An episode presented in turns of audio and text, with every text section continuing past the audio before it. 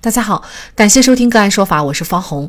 关于我的视频讲法，欢迎您关注个案说法微信公众号。今天呢，我们跟大家来聊一下男房东溜进单身女子房间内触发暗器身亡，家属索赔七十五万。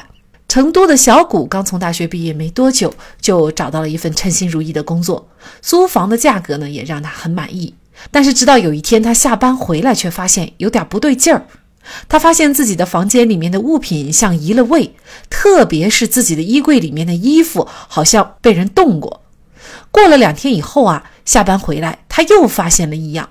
他发现房间里面明显不对劲儿，除了衣柜被人动过之外，连床上的被子都像褶皱不堪，似乎有人睡过。小谷一开始还以为是自己在疑神疑鬼，但是这种异常在一周之内反复出现。让小谷更为气愤的是，他竟然发现床单上有一块干了的淡黄色的脏东西。于是他想着得给这个闯入者一个教训。他第二天出门的时候，就在半掩着的卧室门上放了一盆水，只要那个人把门一推，一盆水就会浇他个透心凉。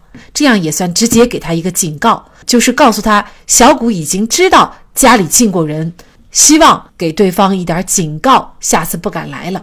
事发当天，小谷刚走进屋子，就吓了一跳，只看到一个男人竟然躺倒在自己的房间门口，一动不动，并且浑身湿透了。小谷缓过神来，凑了过去一看，他惊讶地发现这个人竟然是房东。他过去摇了摇房东，再探了探他的呼吸，小谷顿时吓得惊叫着跑出了屋子。惊魂未定的他直接拨通了报警电话：“我房间死人了。”当房东王某的家属得知房东的死竟然是因为小谷在自己的房间里安装了所谓的暗器弄死的，他们直接把小谷给告了，要求小谷赔偿七十五万。经过调查以及对尸体的勘验，最终警方得出王某死亡的真相。原来已经中年的王某和妻子在性生活方面并不和谐，在长期的性压抑之下，他的性心理出现了扭曲的状态，养成了变态的性癖好。王某也曾经有过被女租客报警并被拘留的记录。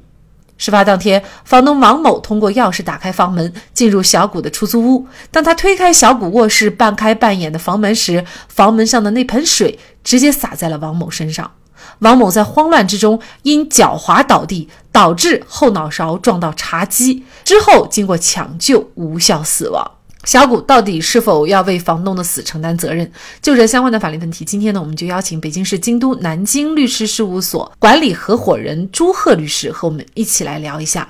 好，非常感谢朱律师哈。那么本案当中，小谷到底要不要担责？在法律上怎么来判断呢？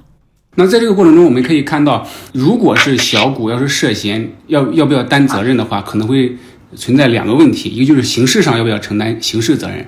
或者说民事上要不要承担一个民事责任？那么先从刑事上来看，呃，唯一可能构成这个刑事责任的一个罪名是可能涉嫌到故意伤害这么一个罪名。那么故意伤害，它是呃法律上是怎么规定的呢？它是指这个呃故意伤害他人的身体，致人死亡，或者以特别残忍的手段致人重伤，造成严重残疾的。那么这种情况下可能会涉嫌到故意伤害这么一个情形。那么故意伤害的构成要件，呃，我们可以看出来，它是需要这个小谷啊，他在主观上存在一个故意，也就是说，小谷他在设置这个机关的时候就有伤害他人的这种故意，或者说有放任这种嗯伤害他人的这种心理，那么才符合这种主观上。有构成有伤害他人的故意的这么一个情形。第二个，还要同时满足说他的这个所实施的这个行为啊是一种非法的行为，哎，那么这种情况下，呃，小谷的行为是有可能才是有可能构上这种故意伤害的。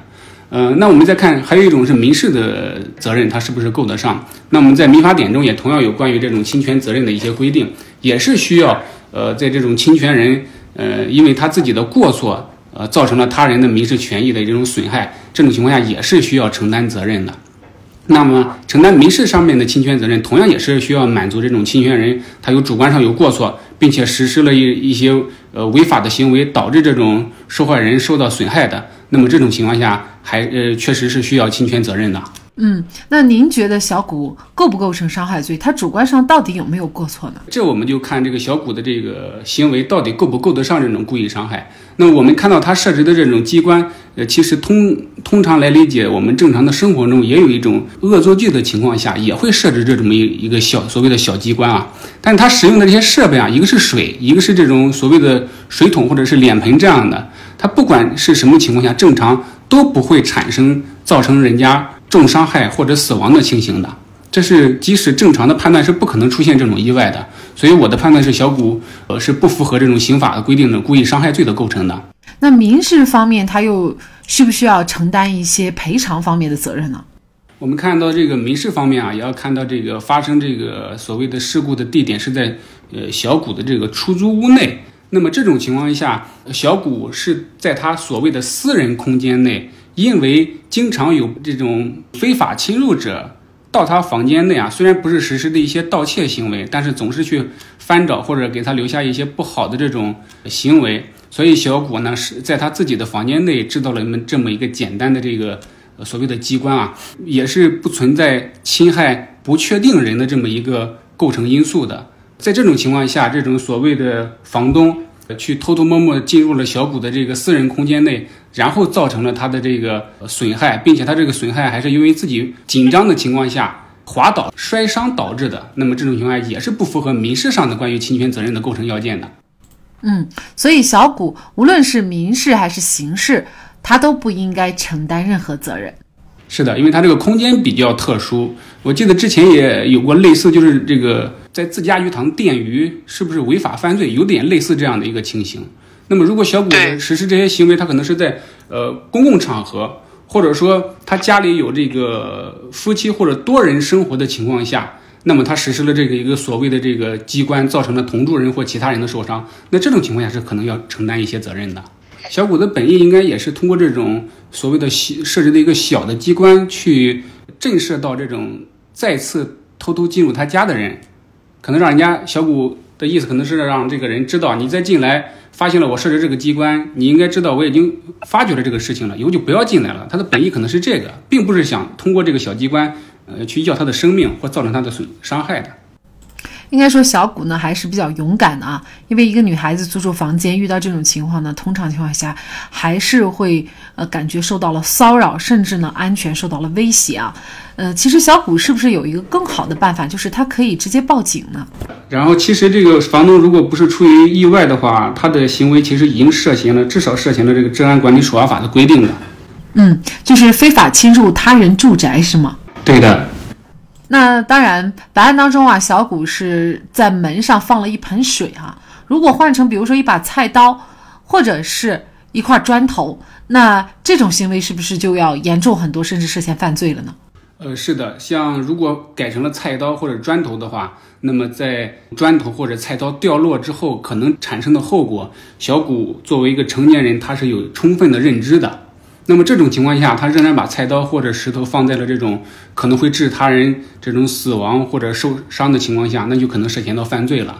而且为什么这样说呢？同样的情况下，我放水盆砸落砸伤了不算这种犯罪，为什么放了菜刀就算了呢？呃，可以举个例子，但不一定完全恰当啊。它就是有种类似正当防卫这么一个说法。比如说，我明明知道这个可能是涉嫌进来小偷了。对吧？那我只要尽到一定的恐吓、这恐吓或者说震慑作用，就能达到；或者我选择报警，也是能够达到这种呃一定的目的的。但我偏偏没有选择合法合理的手段，而去选用了一种这种菜刀。我可能会知道他经常光顾我这个偷偷摸摸光顾家里，那么仍然选择这种危险的方式，并且这是造成的后果是与他实施的犯罪行为完全不对等的。